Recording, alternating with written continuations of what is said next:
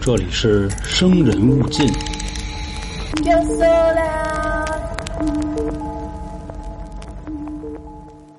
大家好，欢迎收听由春点为您带来的《生人勿近》，我是黄黄，我是老航。今天是灵异十二啊，还是开头那几个比较老的开场白，就是一故事是假的，二呢故事都有经过我们的改编，三呢三暂时还没想出来啊。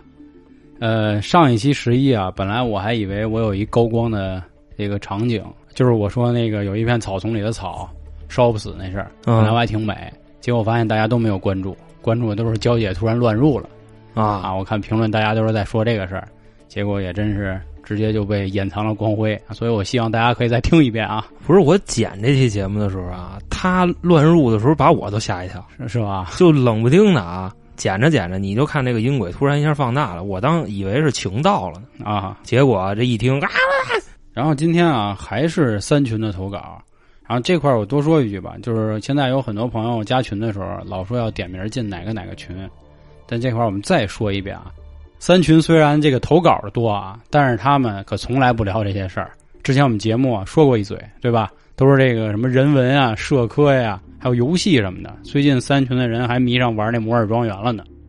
因为这个灵异这个东西啊，大家很少在群里聊，基本上就都是投稿。所以说你不要点名进哪个哪个群，他们也不在群里聊这个。是是是，都摇着呢啊。那行，那咱们今天前面先铺垫了几句啊，那咱们就开始说。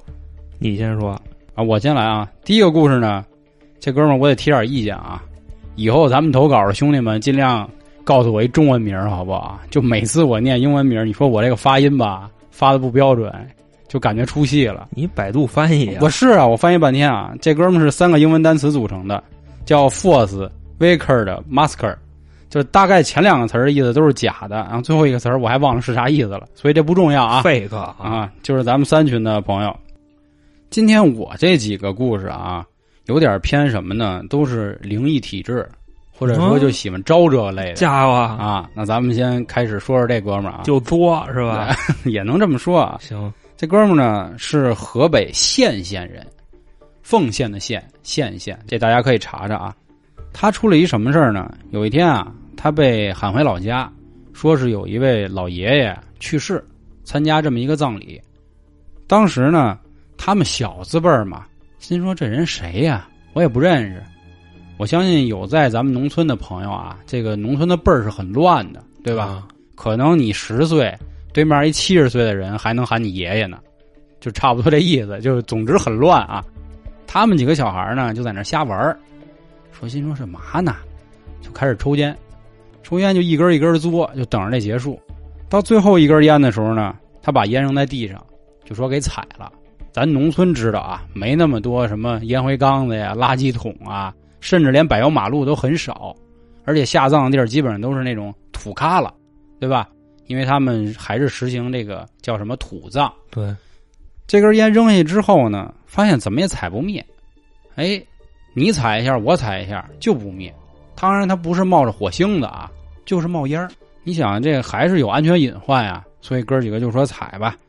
后来也不知道哪个坏小子就把这烟啊往旁边踢了一脚，嗯，相当于离这个下葬的地儿呢有那么一点距离了，这烟就灭了。当时也没多想，小孩嘛，他们还觉得这事儿挺好玩的。这他们农村啊下葬在晚上，第二天呢也是经常在某音上最爱说的一句话就是吃席，农村也讲究这个吃个流水席。吃席的时候呢还是小孩坐一桌，大人坐一桌，几个小孩就在那夹菜美。其中有一小女孩啊，就愣着不动。男孩这劲儿上来了，就问他：“哎，怎么回事啊？”小女孩也不说话。这男孩说：“给他夹两筷子菜吧。”热情啊！哎，表现一下自己这个绅士真头们。嗯。结果女孩还是不动，但是他发现啊，此时女孩这个脸啊，已经开始有点就是抽搐，嘴角嗯嗯就那样，就四哥啊啊是，当然没这么邪乎。后来这男孩有点不高兴了。心说干嘛呀？跟我甩脸子，就嚷嚷了一句。他管这叫甩脸 啊！他说有病啊！嚷嚷了一句。突然，这小女孩啊，就感觉跟回过神来一下，哎，没事了，就开始吃饭。就你刚才叫我呢，是吗？啊，就有点这意思啊。小孩也没多想。后来呢，他就开始呢琢磨这事儿，几个男孩闲的没事就说这小女孩到底怎么了？是不是看帅哥看愣了？说不能啊！说你丫长那德行，什么玩意儿啊？怎么怎么着的？一来二去聊。后来家里有一个更大一点的长辈，相当于是这种大哥哥，就问：“哎，怎么回事？你们？”他们就开始说：“啊，昨天啊，这烟头不灭，今天这小女孩犯愣，咱也不知道怎么了。”这哥哥当时慌了，说：“你们跟这老头，你是不是招他了呀？”说：“没有啊，说我们就在这抽烟啊。”说：“哟，说这老头啊是死于肺癌的。”他这一辈子最烦的就是烟，因为基本上大家知道啊，这个得肺病的人，要么就是吸入那种粉尘，就很多那样的工人比较多；要么就是抽烟抽死的。大概情况是这两种啊，肯定都是吸入了什么不该吸入的东西。后来这几个小男孩就慌了，说：“至于吗？我们能碰上这样的事儿吗？”结果说完之后呢，其他几个小男孩相继的开始生病，还是那个老套路，就发烧啊、呕吐啊什么的。咱们这个听众呢，屁事儿没有，嗯，倍儿棒，所以他不信邪，他就回家跟他爸他妈说去了，啊，说我遇这么一事儿，这么一事儿，说一大哥还跟我说怎么怎么回事我觉得是不是扯淡呢？结果呢，他爸就说了，说你呀八字纯阳，所以能挡开这些事儿。这块我还特意问了问阿星，就是咱们另一张专辑在三角铁讲风水的那哥们儿，所以这块我再多做一广告啊。想听关于风水类的节目，大家移步三角铁。简单跟大家说一下，什么叫八字纯阳？就讲究是生辰八字。这八字指的就是你出生年月日时，就是说这几个东西合起来都是属阳的。这属阳，他们讲究一天干地支，就什么子丑寅卯这些东西，就正好这八个都是阳，就叫纯阳体质。啊，关于纯阳体质啊，其实我在问阿星的时候，他还给我讲了好多东西。到时候我们会在故宫风水第二集的开头啊，再跟大家再说说这个事儿。这就是第一个故事。那他这个纯阳体质，他不会物极必反吗？哎，会会有这些关系。嗯，所以说咱们要下一期让阿星好好给咱讲讲这里面的门道。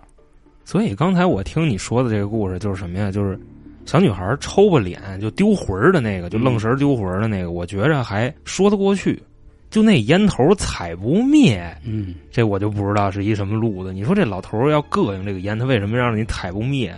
你说他是不是那意思就是就呛你们家呢？不是，他是不是那意思就把你们家脚都给你们烫了？就你想，你要是那鞋薄的话，你死乞白赖踩，你那鞋上不能踩一坑吗？就能给脚烫了。我小时候也干过这事儿，但是这个我没太想明白，就这老头到底要干嘛？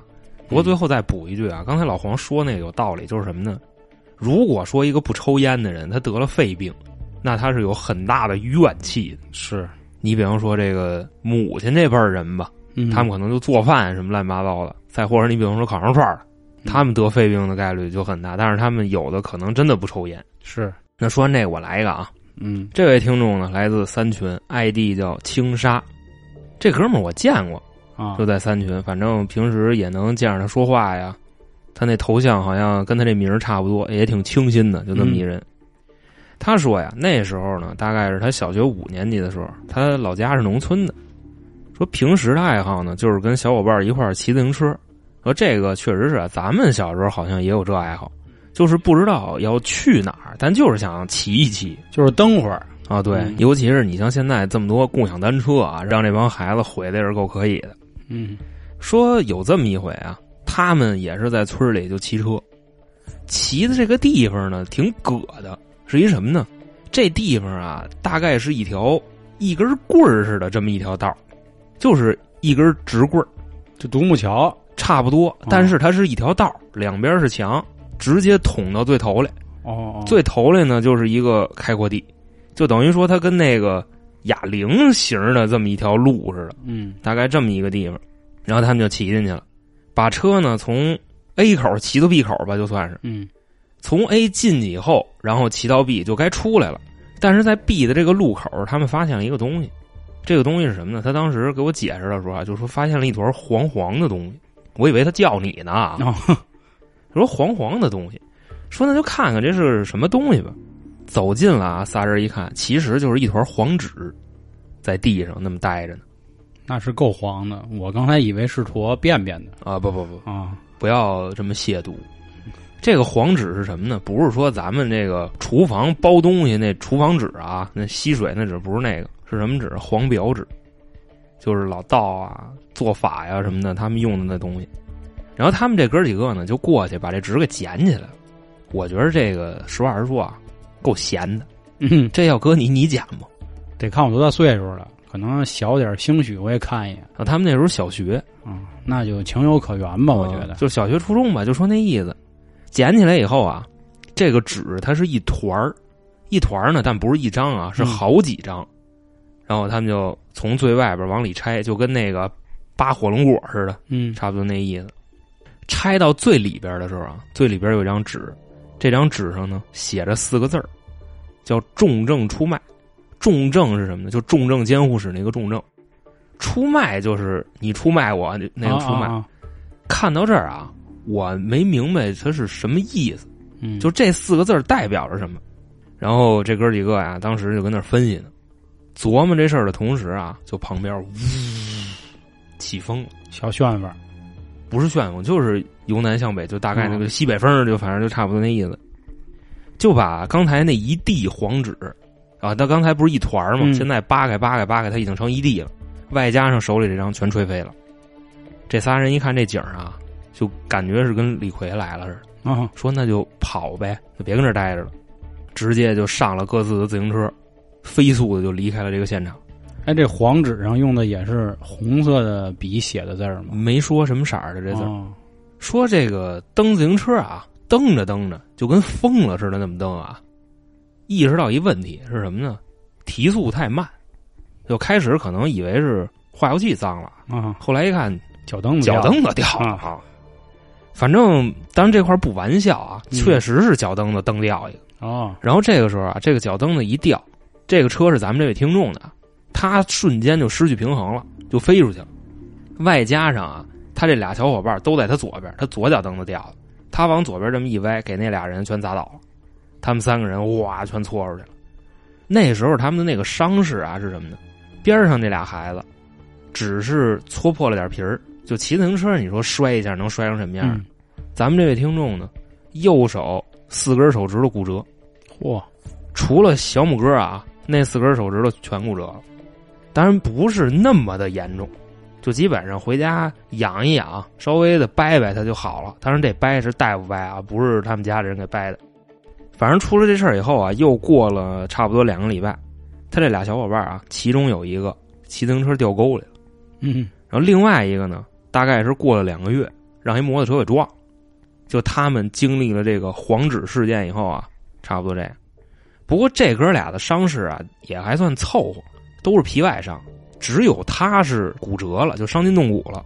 反正他说也不知道是因为什么，就当时那几年，就这个阴影一直笼罩着，总是啊不知道为什么就受伤，而且伤的大部分都是右手，就是右手那几根手指头。后来吧，就说有一回过马路，让一摩托车给撞了。当时一分析啊，说这个摩托车撞的可能比汽车撞的稍微好点啊，但是。一点不比汽车撞的轻，怎么回事呢？他横穿马路，这摩托车感觉啊，就是压根儿就没想减速，就他妈咚就撞上去了，给他撞成什么样了呢？撞飞出去了。那时候是冬天，他直接给杵在一个倒骑驴底下去了。哦，然后这个倒骑驴呢也特别硌，他这个底盘上啊都是那大冰溜子，你知道吧？啊啊，给他脸全划破了，就划花了。这时候啊，就想着就赶紧从那里钻出来呗，然后看看身上哪儿受伤没有。但是啊，他觉得这块就很奇怪，是什么呢？脸虽然是破了，但是没什么事儿，身上也没什么事儿。这回还是右手骨折了，就他很诧异，就为什么自己飞出去了，右手会骨折？不知道是为什么，还是那几个手指头？对，还是那四根，就是小拇哥没事反正呢，再往后说啊，过了两年太平日子。一直到他上了初中，有一回啊，他爸就淘换了一摩托车，他呢就觉得这摩托车挺新鲜的，就说上去玩玩去。结果这么一上去，这车大概什么样呢？咱们应该是能想到，他一上去，这车就往右边倒，啊，往右边倒呢，当时第一下砸他右腿了。按理说，这个摩托车如果倒了的话，你失去重心倒了，确实是这个砸法，就是你正在上车的时候倒了，是这样。但是如果你跟车上已经坐好了，这时候他要倒，这车按理说是砸不着你的。他应该就是说在上车的时候，这个左脚还没站稳呢，这车就往右边歪了。后来呢砸了一下腿，手呢就让这油箱给硌了一下，去医院一查，腿没事儿，手又骨折了，嗯还是这四根手指头。最后啊，他们家人也是没辙了。你想啊，从这个四五年级就开始到现在，这右手骨折了至少三次。说科学咱就不追了，嗯咱追着神学这块儿，就给找了一大师，说要给看看。这大师呢来了一看，看着他这右手，说你这手啊，我一分析，拿过不该拿的东西。然后他又想啊，这些年他这手干过什么？他说唯一让他奇怪的啊，就是当时的那个黄纸，因为首先那个东西一看就不算是阳间的东西，嗯另外呢，把那纸一拿起来一扒开，让风都给吹走了。然后他自己就回忆，就说为什么折的总是这四根手指头？当时大概那个意思是什么呢？他是左手把这个黄纸牌拿起来，然后右手的这四根手指头碰过那上面的黄纸，也是这些年嘛，左手没事右手经常的骨折。当时他们就问这大师说：“这事儿您看怎么给破一下？”这大师一句话特别简单，不用破，没事儿。他说：“为什么呀？我这手刚折完。”他说：“啊，基本上到这儿都差不多了。因为啊，说你拿那东西上有怨气，但是现在呢，你这手已经折过这么多回了，他这个怨气基本上也是消了。而且毕竟呢，你也不知道他放那儿他到底是一什么意思，折腾你几回，差不多也就不怪你了。反正他说呀，就是从这次以后，这右手再也没折过，也不是说右手吧，就是身上乱七八糟地方各种零件也都是好的。”差不多这个故事到这儿就结束了。但我觉得啊，其实我们现在做灵异不少次了，就是相继的都提到过很多大师啊，或者说是神婆这一类的。不过我觉得从这个故事来说啊，我没有听出大师的能力，而且以及包括说刚才咱们前面黄纸里提到那四个字儿对，“重症出卖”，但是现在我们去猜测这个事儿啊，有可能呢，就是所谓这个怨气的宿主，或者说是原主吧，他对这些孩子没有太大的恶意。因为我现在单从字面去理解啊，重症出卖，我理解为这就是一份销售单子，然后我卖的东西就是重病，出卖嘛，嗯，对吧？咱不可能是出卖朋友，咱可能理解人家的语法就是往外卖。这还没恶意呢。呃，我觉得还好，只是手指头骨折嘛，他至少不是手指头断了。如果这个故事真的是说他可能少了几根手指头，那我觉得就要另当别论了。毕竟孩子们也是在半路上捡的，嗯对，不过我实话实说，我觉得这缺了德了，嗯，捡了这么一东西，就扛一雷，那是咱可以这么理解吧？对，另外，再回答你刚才那个问题，就没有听出大师的能力。嗯，我觉着恰恰相反，大师还是一个有德行的人。就是你那意思，没有泄露过多天机，然后是偷偷化解了此事。我跟你说啊，要是那个没有什么素质的大师，他跟你说：“你甭管了，我给你破。啊”然后叭叭一破，没事儿了。啊，你先给我点一万块钱，对是吧？这大师是怎么说的？没事儿了，已经，你已经不用找我了。结果这大师说完了以后，以后真就没事儿了，对不对？所以说，我觉得这大师的能力体现在这个点，啊，体现在德行和能力。你说的是坏的师，人家可能是一好的师。是人就好的师我，觉得这个故事啊，到时候咱们这位听众青沙也可以琢磨琢磨，就自己手到底折过几次，兴许这个次数啊，和这里头有什么玄机，有什么奥妙，说不准。因为这块儿咱也不是大师，所以咱只也只能说这么多了，嗯好吧？那下一个故事我来啊，嗯还是继续我说的那些招魂啊、体质啊这些东西。这位同样来自三群，叫庸人，庸就是平庸的庸。嗯他呢，在小时候啊，出了一个车祸，但是具体车祸是什么，他没有说。大病初愈之后呢，落下一病根儿，右耳朵啊听不见东西了，就正常的东西听不见。能听见低语是吗？哎，啊是这意思。啊，来来来，哎，当时他就很害怕啊，嗯说我这耳朵完一只，那以后我怎么听歌，怎么看电影啊？不能变单声道啊，是吧？咱这也是开个玩笑啊。就我以为耳机坏了，啊反正是我耳朵坏了，吓我一跳。结果有一天啊，他就开始莫名其妙的听这东西，他老觉得有人叫他，哎，他就问谁呀、谁呀、就老这样。当时他可在家里呢，你说能有谁？除了他爸他妈，他们家里也没别人对，啊。后来呢，又去爷爷奶奶家，又发现有事儿叫，这爷爷奶奶就说：“咱家也没外人啊、你是不是听错了？也没外国人啊。啊。当时一开始想的，就是说可能耳朵是不是有什么后遗症啊？因为我之前啊初中得过耳鸣，那会儿就最后美其名曰是学习压力过大，导致耳鸣，其实放他妈屁。其实就是 M P 三太对对，啊我就半夜写作业的时候，对那会儿还没有 M P 三呢随身听啊，Walkman 就嗯塞磁带那种。我估计咱好多零零后听众都不知道啊，就是非常老式的那会儿。那会儿耳机也不讲究降噪啊，什么全包都没有，确实会听见一些很奇怪的声音。但是这个声音呢，只是一些嗯嗯就这样，就嗡是吗？对，它不会说低语。就你干嘛就呢？喊你啊，干啊嘛呢？靠边点儿，都是这样的话，这哥们听的。要不说，哎，你把水给我拿来，全这话那这可不是啊，跟这个味儿就没有关系了啊，，对对对。孙子，你完了？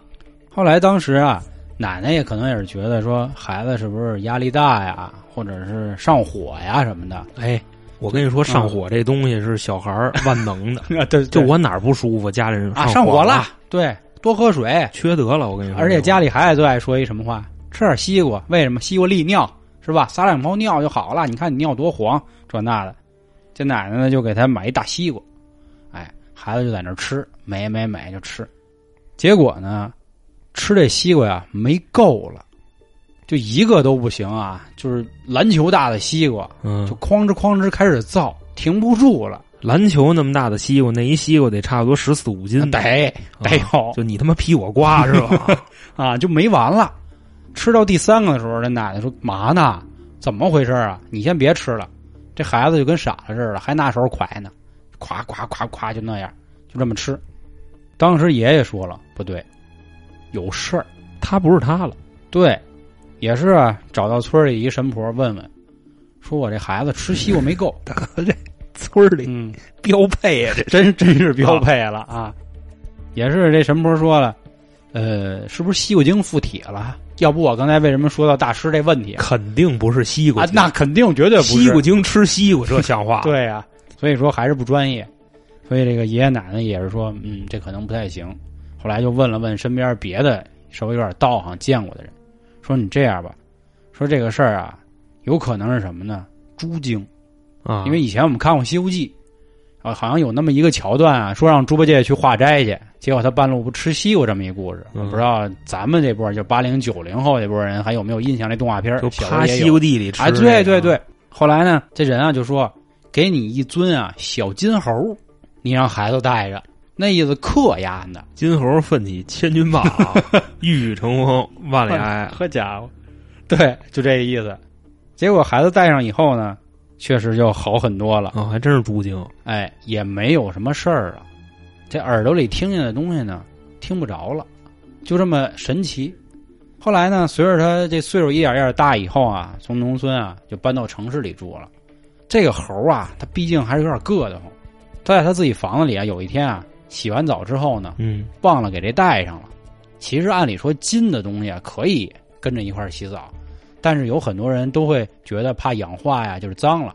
当然不是说怕金子掉了啊，变色那扯淡呢，他就会放。结果那天呢，他也就怎么着就忘了，忘了带回去了。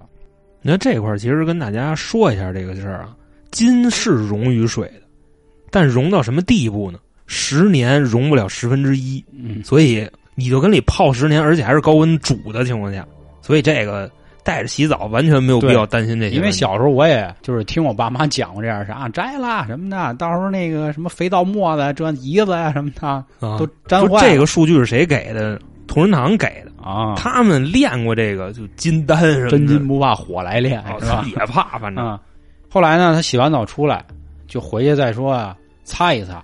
结果他发现厕所里呢有个人影儿，一个白色的一个一个人，扛一耙没没有没有，跟猪精没关系。啊，他发现呢，就在他这马桶那儿啊学嘛，当时以为眼花了，哎，这么一声，嗯，一瞬就没了。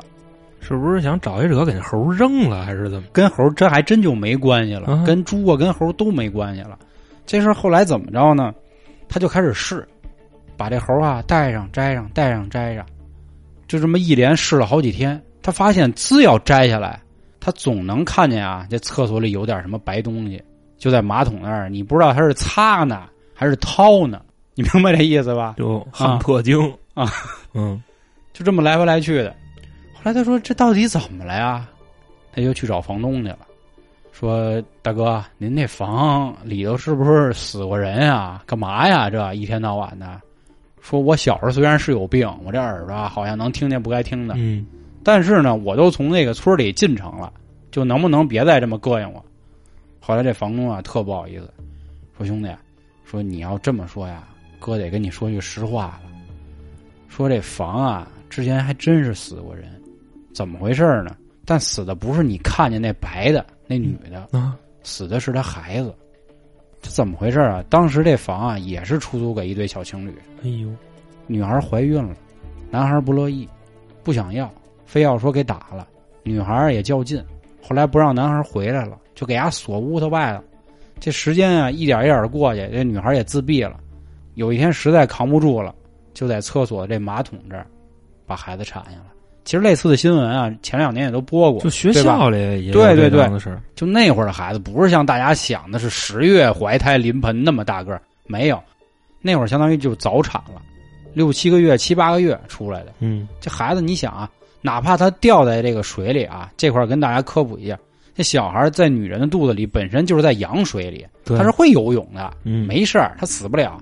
但是你想，这小孩多小啊，也没有其他的专业的东西保护，所以这孩子就死在马桶里了。磕死了，哎，这女孩啊一直都在翻翻翻，最后这女孩是跳楼死的，但是跳的不是从她这屋子跳的，就在这栋楼上跳下去的，是有这么一件事儿。但是你想啊，这人啊不能对外跟人说我这儿凶宅，那他妈谁租啊？卖都卖不出去。当然，现在确实是有这样的人啊，专门喜欢探凶宅。嗯但是你说，如果在城市的这种楼房里的房，谁去探呀？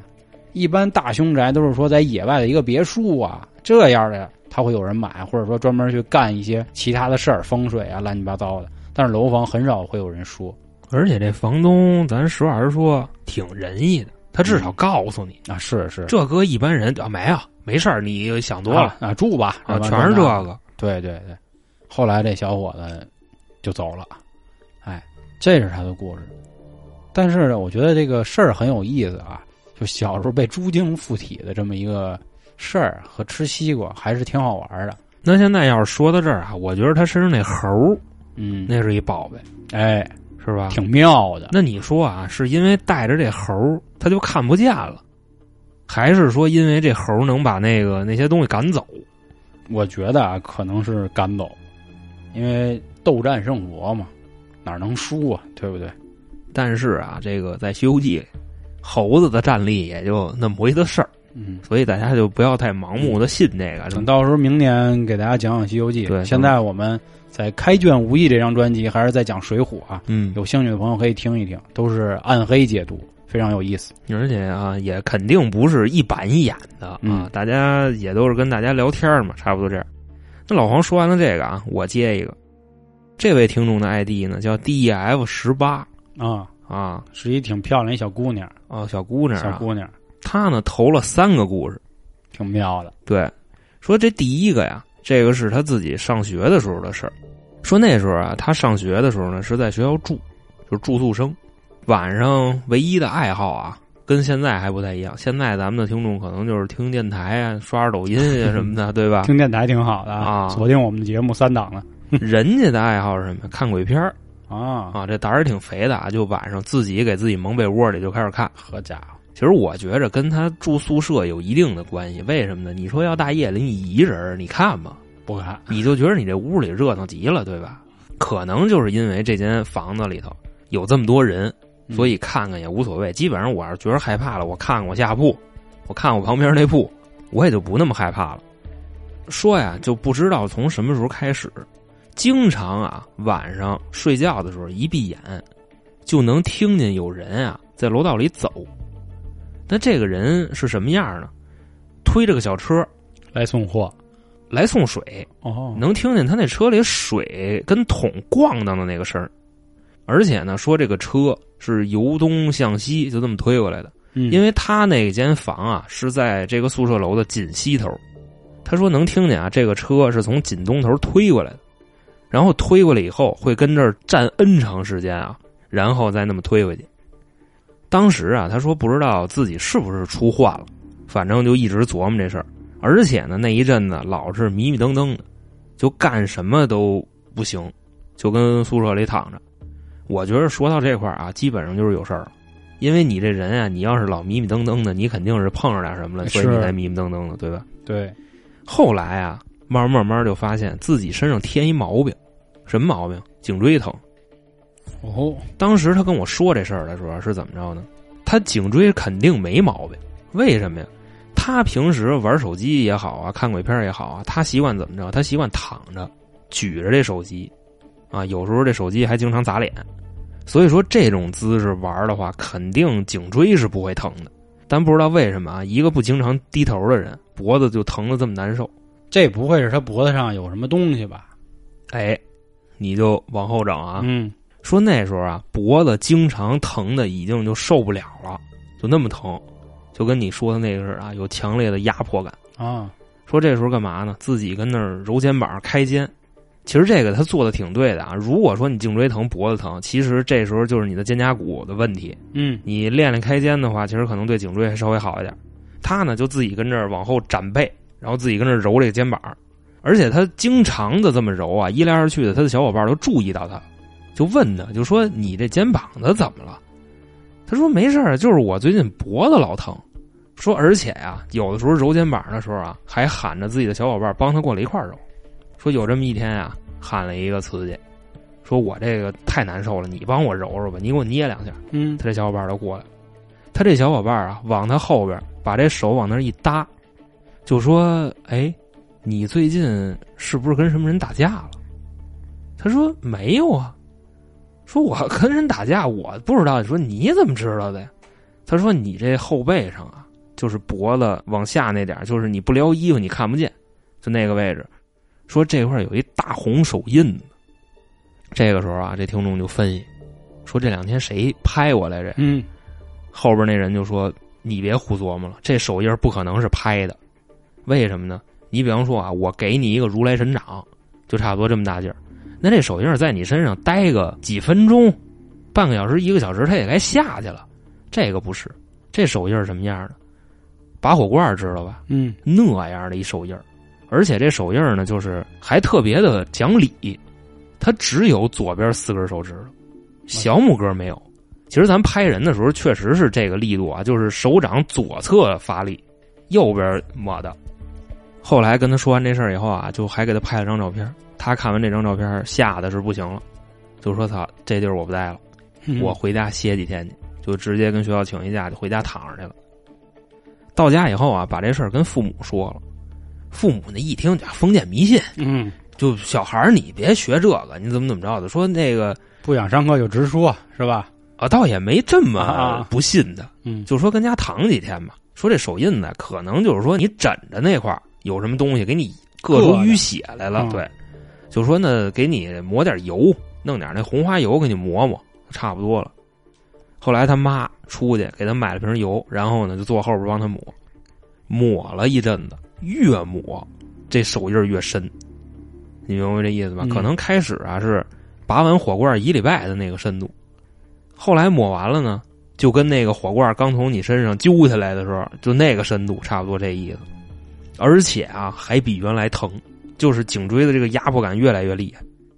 最后啊也是没辙了，说科学这块儿咱不追了，嗯，咱追追神学吧。走进迷信吧。啊，对，咱们走 走进迷信啊。嗯这个时候他们找的谁呀、家里有一话事人，他舅妈，他舅妈懂这个，就说让舅妈带着他去庙里烧个香去，然后跟着舅妈就去了。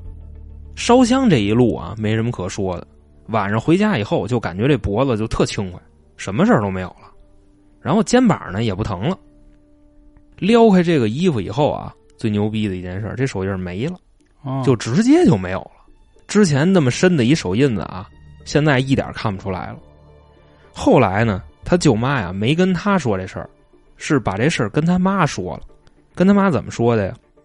说其实啊，你闺女上我这儿来的时候，我就看见了，后背上就是有一个哦哦，那手印儿在那儿待着呢。说是怎么着啊？其实就是趴他身上了，就那个意思。哦不是说就勒着他脖子呢，骑他脖子上了，或者说脚站他肩膀了，不是，就是非常正常的在他肩上趴着。说呀，我就带他去庙里呗，我也别直接跟人硬刚，容易给这孩子吓坏了。嗯，我也不能就说直接我就做法我就轰人。我觉得这块舅妈真是一个讲理的人是吧？都不是讲理的人，真的是一个情商非常高的人。他说因怕因为这个把这孩子吓坏了，嗯所以那意思就说我带他去庙里，也是给后边这位机会。你看啊，我跟你说，咱们现在去庙里啊，那意思你明白事儿你就走呗。结果后边这位啊跟了一半，到庙门口的时候，人自己走了，差不多就这意思。那他也挺识趣的，可能一开始他也不认道是吧？说干嘛去？这是我估计是你们说那话他听不明白，嗯嗯。然后一看我操这地儿，但是一看佛祖那万字在那闪呢，那就哎，当时去哪庙没说，啊不知道是道庙还是这个佛庙。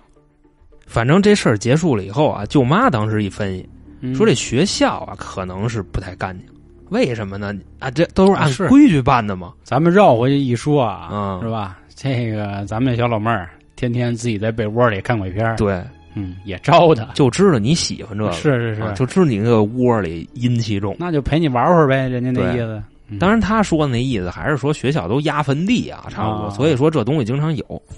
后来呢，舅妈给了他一护身符，那意思你拿着这个，在你们那儿你能能稍微好点。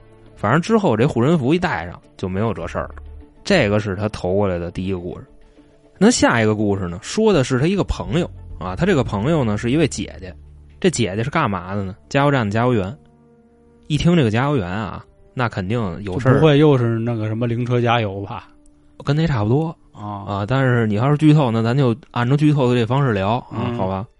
说这个姐姐呀是一个夜班加油员啊，这讲理，要不是夜班的，她肯定也碰不上这事儿，嗯，是吧？当时那个姐姐上班最频繁的一段时间啊，就是从晚上的十一点到第二天的凌晨五点，就子时嘛，对吧？嗯三个时辰，从子时开始。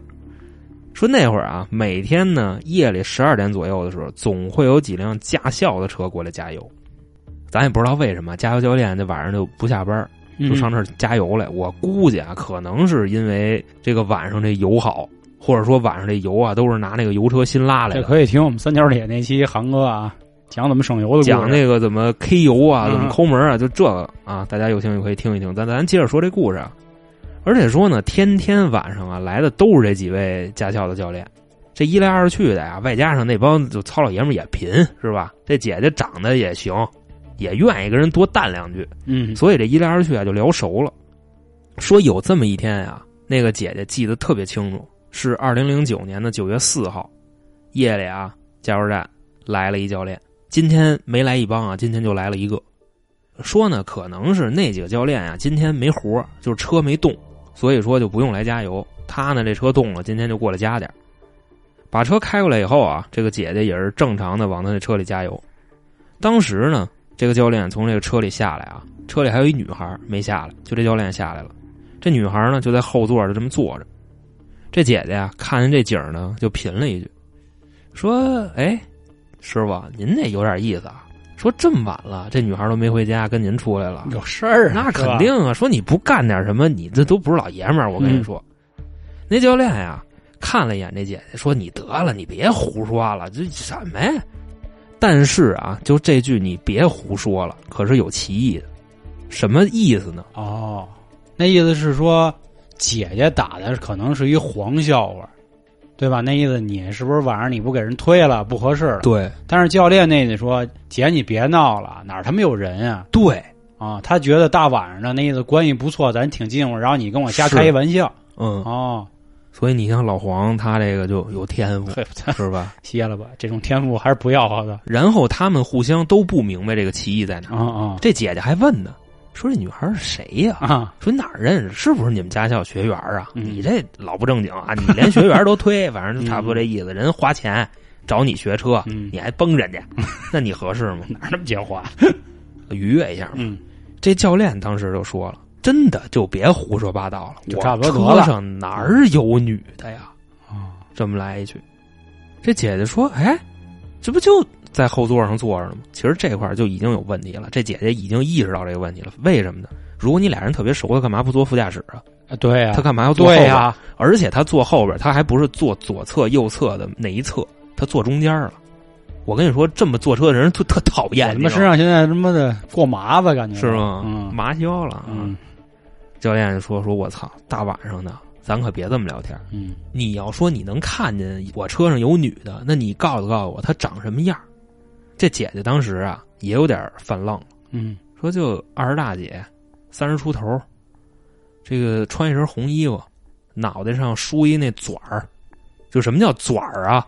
就是一个小揪儿，嗯这骂街不是你奶奶个卷儿，嗯就就就说的就是那个卷儿。谁知道啊？这个驾校教练一听这话，车都不要了，哇一下就跑了，从这个加油站直接就跑出去了，跑出去大概得有个一百多米。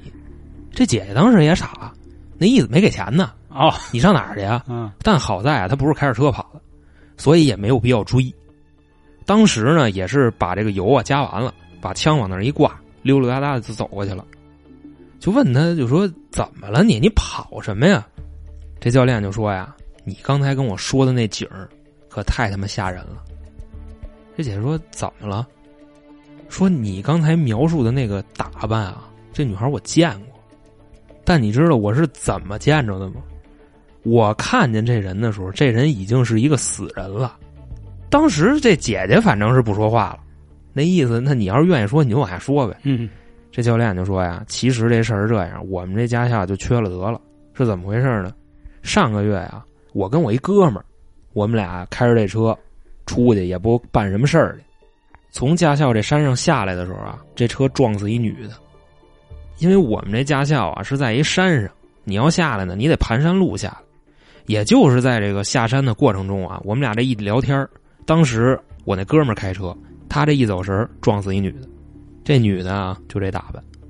后来呢，我们俩为了逃避这个责任，把这女的呢就从山上就扔护栏外边去了。当时啊，她穿的就是这一身衣服，二十大姐，三十多岁儿脑袋上梳一抓的，因为她记得特别清楚，就这打扮，这个长相。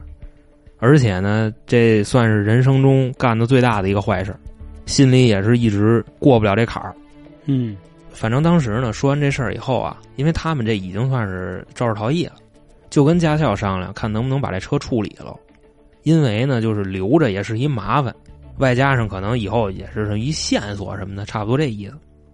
当时驾校的反应啊是什么呀？不同意，说这车又没坏，顶多就是前面有一坑，而且你们都是干嘛的？咱开驾校，咱修车还、嗯对吧？这不是手拿把掐的吗？就把这车给翻新了，修好了以后啊，就跟这教练说：“说这车你就接着开，啊，反正也出不了什么事儿。当然他们就不信这个，而且咱们这块儿可以可以说一别的啊，就是在这个二手车交易市场上，你就会发现确实是有这种什么呢？便宜、嗯年头近、车况好的豪车，确实是有这样的。但是啊，卖车的这人会告诉你，这车上撞死过人，哎对，是吧？这样很多。啊，或者说是这车上死过人，要不就是他撞死过人，而且这车开着啊，经常会有那种奇奇怪怪的事儿发生。是，我觉得这个咱没必要再多说啊。啊到时候我可以请我一哥们儿，他也专门做二手车的，给咱讲讲这高了啊啊。反正啊，当时就这教练和这姐姐，就确实是不敢再回去了，因为嗯那个车在加油机那儿停着呢。嗯他们俩呢，就在加油站外边这个椅子上坐了一宿。等到第二天早上差不多五点多的时候，俩人回去了。这教练呢，一看这车里没人，然后问这姐姐说：“有人吗还有吗？？”嗯啊，姐姐说没了，把这车就开回去了。嗯开回去以后啊，就跟驾校辞职去了。反正他后边受没受到这个人民的审判啊，法律的制裁，这个咱不知道。嗯这个故事呢，到这儿就结束了。在这个故事里，我有一个小小的疑问啊，就是为什么他看不见，这姐姐能看见？我觉得按理说呀，应该这个应该是善恶到头终有报啊，是吧？这个解释不了为什么。那我意淫一个啊啊，我意淫一个，因为本身就是他遗弃的，嗯，对吧？对是他和他那哥们儿扔的，所以他看不见呢，也是很正常。我这个正常不是说那种正常，我希望大家不要曲解。可能这个女孩就是在寻求一个人的帮助，寻求一个善良的人帮助。嗯因为本身这个驾校看这意思啊，也不是什么好驾校，对吧？估计包括维修的师傅啊，甚至校长啊，咱这也是恶意揣测一下啊，可能是沆瀣一气了。嗯但是咱们听众这位姐姐呢，是一个很单纯、很质朴的一个人，所以小女孩觉得她可以救我，所以才显现出来。好在她也没伤他们，对吧？所以我觉得也可能是一件善举吧，让从她的嘴里告诉了这个司机，你们之前到底干过什么错事儿不过这块儿我觉着有必要补一句啊，嗯当时撞死他的时候，开车的不是这教练，他只是负责跟着一块儿偷师的扔，对对，撞的时候不是他开的，所以我觉得就是都有问题嘛。嗯，看来我还是单纯了，我一开始还以为是什么灵车加油呢，原来这事儿更复杂。对，也是希望这姑娘可以安息啊。嗯。另外，这个车确实是毁了。嗯。啊，这也是算是给了他们一点小小的惩罚吧，但是这个惩罚远远不够。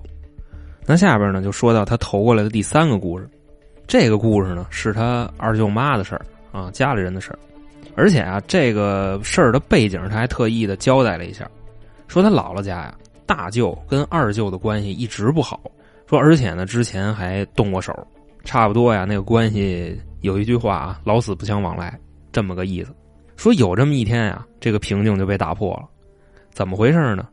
这二舅妈呀，拎着一瓶子酒，还有两只烧鸡，奔大舅那屋就去了。哦，他们还住一块儿。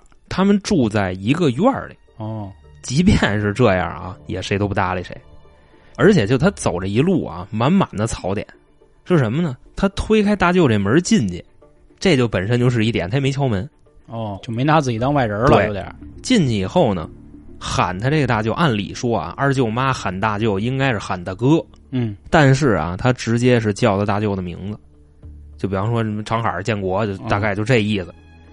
本身啊，这两家关系就不好。说你进门你还是吧喊我名字，嗯那意思这不找茬儿吗？但是啊，一看手里拿着东西呢，一瓶酒，两只鸡，说这个应该是跟我缓和关系来了，是吧？大概就那意思。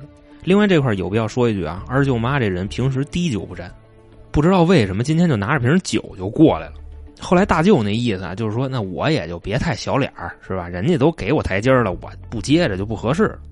毕竟是哥哥嘛，那意思给一面子，就问他，就说你今天这是有什么事儿吗？你过来找我了。这时候二舅妈就说话了，说咱俩不老一块儿喝酒吗？我那谁呀，嚯你不记着我了？就我黄老三啊，你不记着我了？那么说有没有这人呢？有这人，这人啊是大舅的朋友，但是啊，这人三年以前就死了。哦，当时啊，这位听众他大舅妈还在屋里呢，一听啊就知道是怎么回事这人啊在饭桌上还跟这个大舅说啊，就从小到大就咱们那点事儿，就嗯咱们是都是怎么玩的，咱们是好兄弟啊，以及各种的细节，什么都对。唯一不对的啊，就是这些话是从二舅妈嘴里说出来的。反正当时大舅妈就跑出去了，干嘛去了？找人去了，还是村里标配啊，嗯，就还有这么一位啊，给请家去了。这高人呢，往院里这么一来，二舅妈呀，直接就站起来了，从这个屋里就往外走，因为他刚才跟那个大舅喝酒呢嘛。这大舅一看也是不太对，那意思啊，我也别直接撅你，我就给你稳住。这时候二舅妈腾一下站起来了，从屋里就出来了。出来以后呢，冲着那高人就说：“你呀、我知道你是谁，我也知道你干嘛来的，你呢也用不着轰我，我就跟我这哥哥呀叙叙旧，我们俩喝点酒，我们俩聊会天儿我一会儿就走，行吗？这时候这高人啊，确实挺高的。你知道他来句什么吗？不行，你现在就得走。啊，说为什么呢？你今天过来啊，明白你什么意思？你肯定就是挑理了，因为自打你死了以后，你不埋那哪儿了吗？然后呢，这个大舅吧，或者说大哥，他们就没看你去，所以呢，你今天你挑理了，你自己过来了。那你看这么着行不行？从现在开始，我们知道这个事儿，我们以后啊，经常就去看你。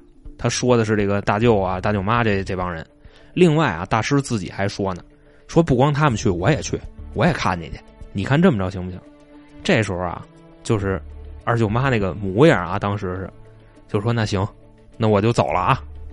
说完这句走了，当时啊，你就看二舅妈站在院里，本身啊就趾高气昂那劲头啊，嗯，这会儿说完一句“那我走了啊”，抨击，这二舅妈就蔫头耷拉脑袋了，但是没摔地上啊，就在院里站了有那么个几秒钟，反应过来了，大概那个意思就是：哎，我怎么在这儿站着呢？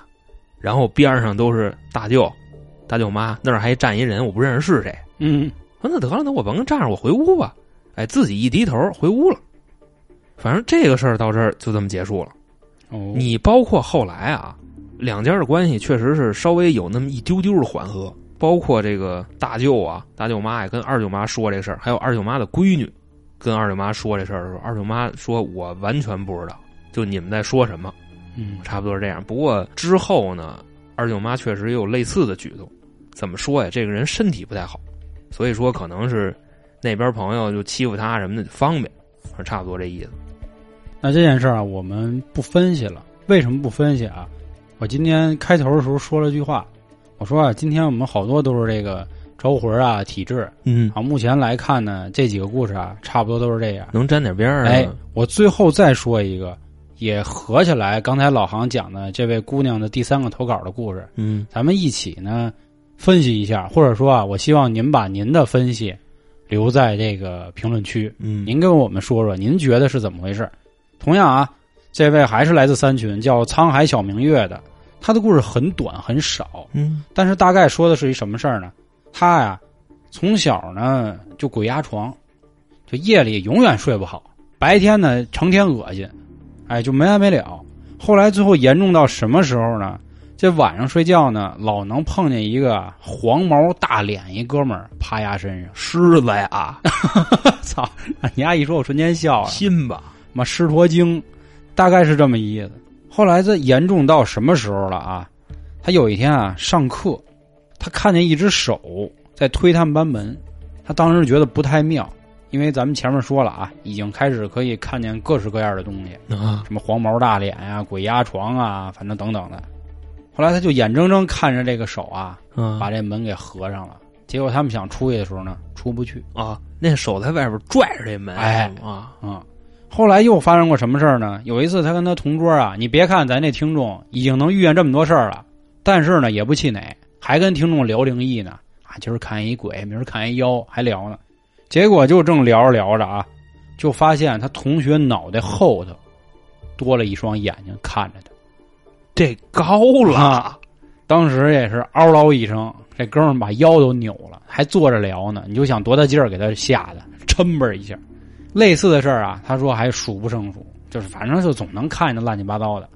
我觉得啊，如果按照咱们之前看的电视剧啊、电影啊，或者还有一些聊天啊，这种就是阴阳眼了，对吧？因为总能看见他。但是呢，这个阴阳眼还感觉还不太一样，人家阴阳眼呢是能看到另一个世界，他这都不是，感觉就是来找他玩的。哎不过我还是沉浸在那个人后脑勺上长双眼看着他，嗯嗯，这太地道了，嗯真的。这就是他的一个故事，确实很短啊，但是和你刚才上一个有点意思，所以我还是最后这句话啊，希望各位可以留下您的意见在评论区，或者呢，您可以关注微信公众号“春点”，春点是汉字，到时候里面有进群的方式，咱们可以再讨论一下，好吧？最后呢，再跟大家说一下关于西米团的事儿啊，呃，目前我们已经关于《生人勿近》这张专辑已经到三更了。嗯，二三四都有，所以呢，也是希望各位可以多多支持，加入西米团，这样您可以收听我们旗下三张所有专辑的抢先听节目，而且现在呢，年费和连续包月是一个五折的状态，非常实惠。那好，感谢今天各位的收听，咱们灵异十三，接着见，再见。拜拜。